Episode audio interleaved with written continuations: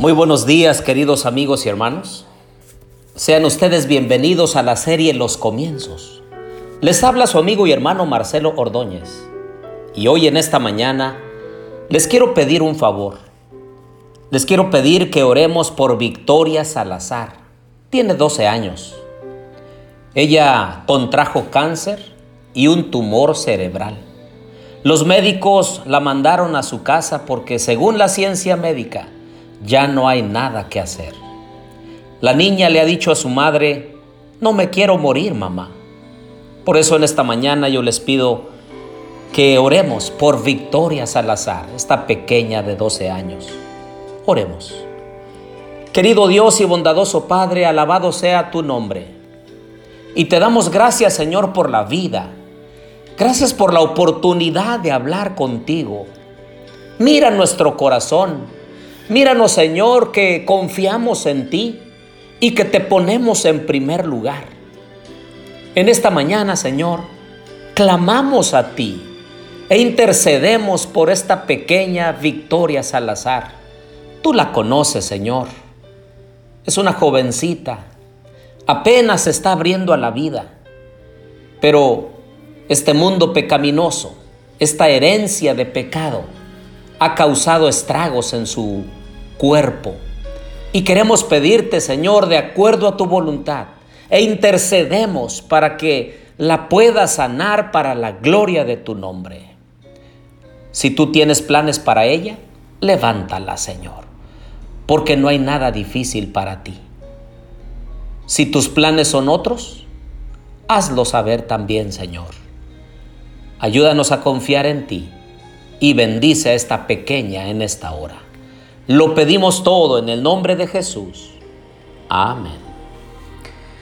Abran por favor su Biblia conmigo en Génesis capítulo 18. Comienza diciendo que el Señor se le apareció a Abraham en el encinar de Mamre una vez más. El Señor viene del cielo a la tierra para encontrarse con su siervo Abraham, después de que él se ha circuncidado, después de que todos los varones, incluyendo a Ismael, se han circuncidado. El Señor viene unos meses después de que le aseguró que él sería padre de naciones y que después de 24 años de haber salido de Arán, el Señor le confirma de que nacerá un hijo de la propia Sara. Y entonces ese será su descendiente. Y cuando se aparece el Señor con otros dos ángeles, Él corre y les ofrece lo mejor que tiene. Esto nos enseña que debiéramos también nosotros tener hospitalidad para con aquellas personas que se acercan a nosotros. Qué bendición sería que cuando nosotros vayamos a la iglesia y entonces miremos a alguna persona que no conocemos o alguien que viene de lejos, le digamos, no te vayas a otro lugar, ven a comer a casa conmigo. O quizá alguna persona que pase pidiendo recursos, ropa, comida, dinero. Nosotros podamos abrir la mano para compartir. Y precisamente eso fue lo que hizo Abraham y Sara. Le compartieron a estos tres varones. Primero le ofrecieron agua para lavar sus pies. Le ofrecieron un lugar debajo de un árbol para recostarse y un bocado de pan. Y después de que ellos comieron, le preguntaron a Abraham, ¿dónde está Sara tu mujer? Y entonces le dijo, de cierto volveré a ti el próximo año y para entonces Sara, tu mujer, tendrá un hijo. ¿Y saben qué pasó? Sara se rió. Pero aquí el Señor le confirmó el pacto no tan solo con Abraham, sino también con Sara. Y es que Sara para sus adentros pensó y dijo, después de que he envejecido, tendré deleite siendo también mi Señor ya viejo.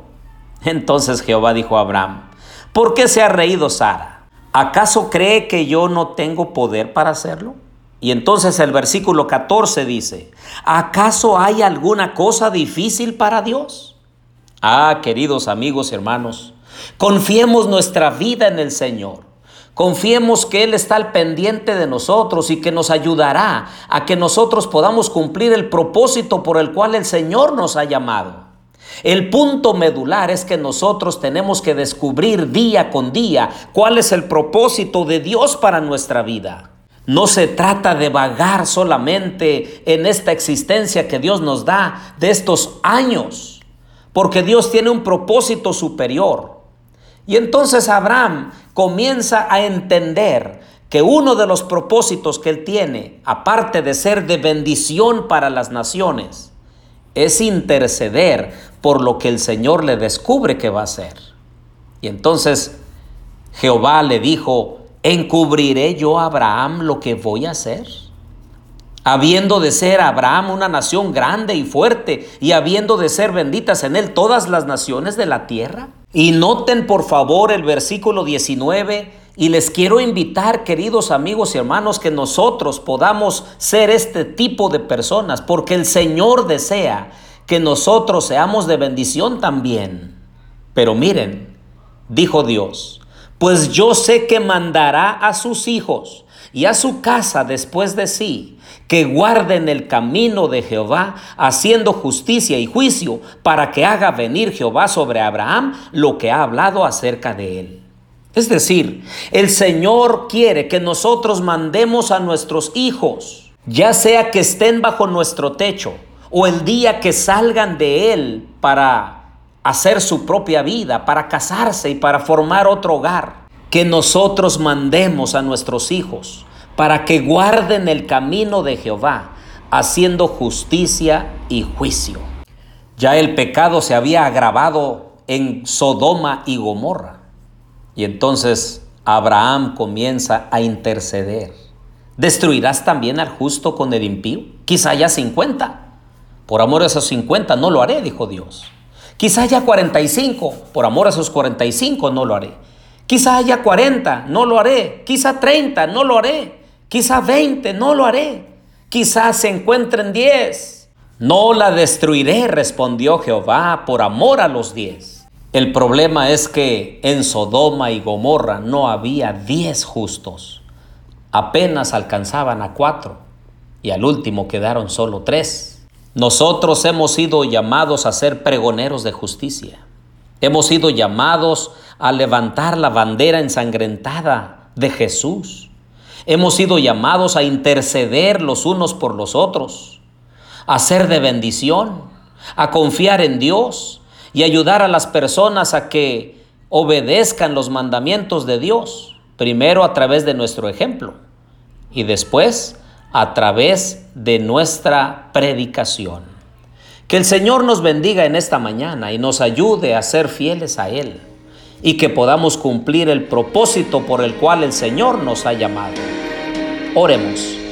Querido Dios y bondadoso Padre, te ruego que bendigas a mis amigos y hermanos, que ayudemos a nuestra familia, Señor, después de nosotros, a que obedezcan tus mandamientos, a que guarden tus caminos, que hagan justicia y juicio. Te pido que bendigas a la pequeña Victoria y junto con ella a todos los enfermos, Señor, de nuestra familia y amigos. Gracias por tu amor y porque escuchas nuestras plegarias. Te pedimos todo esto en el nombre de Jesús. Amén.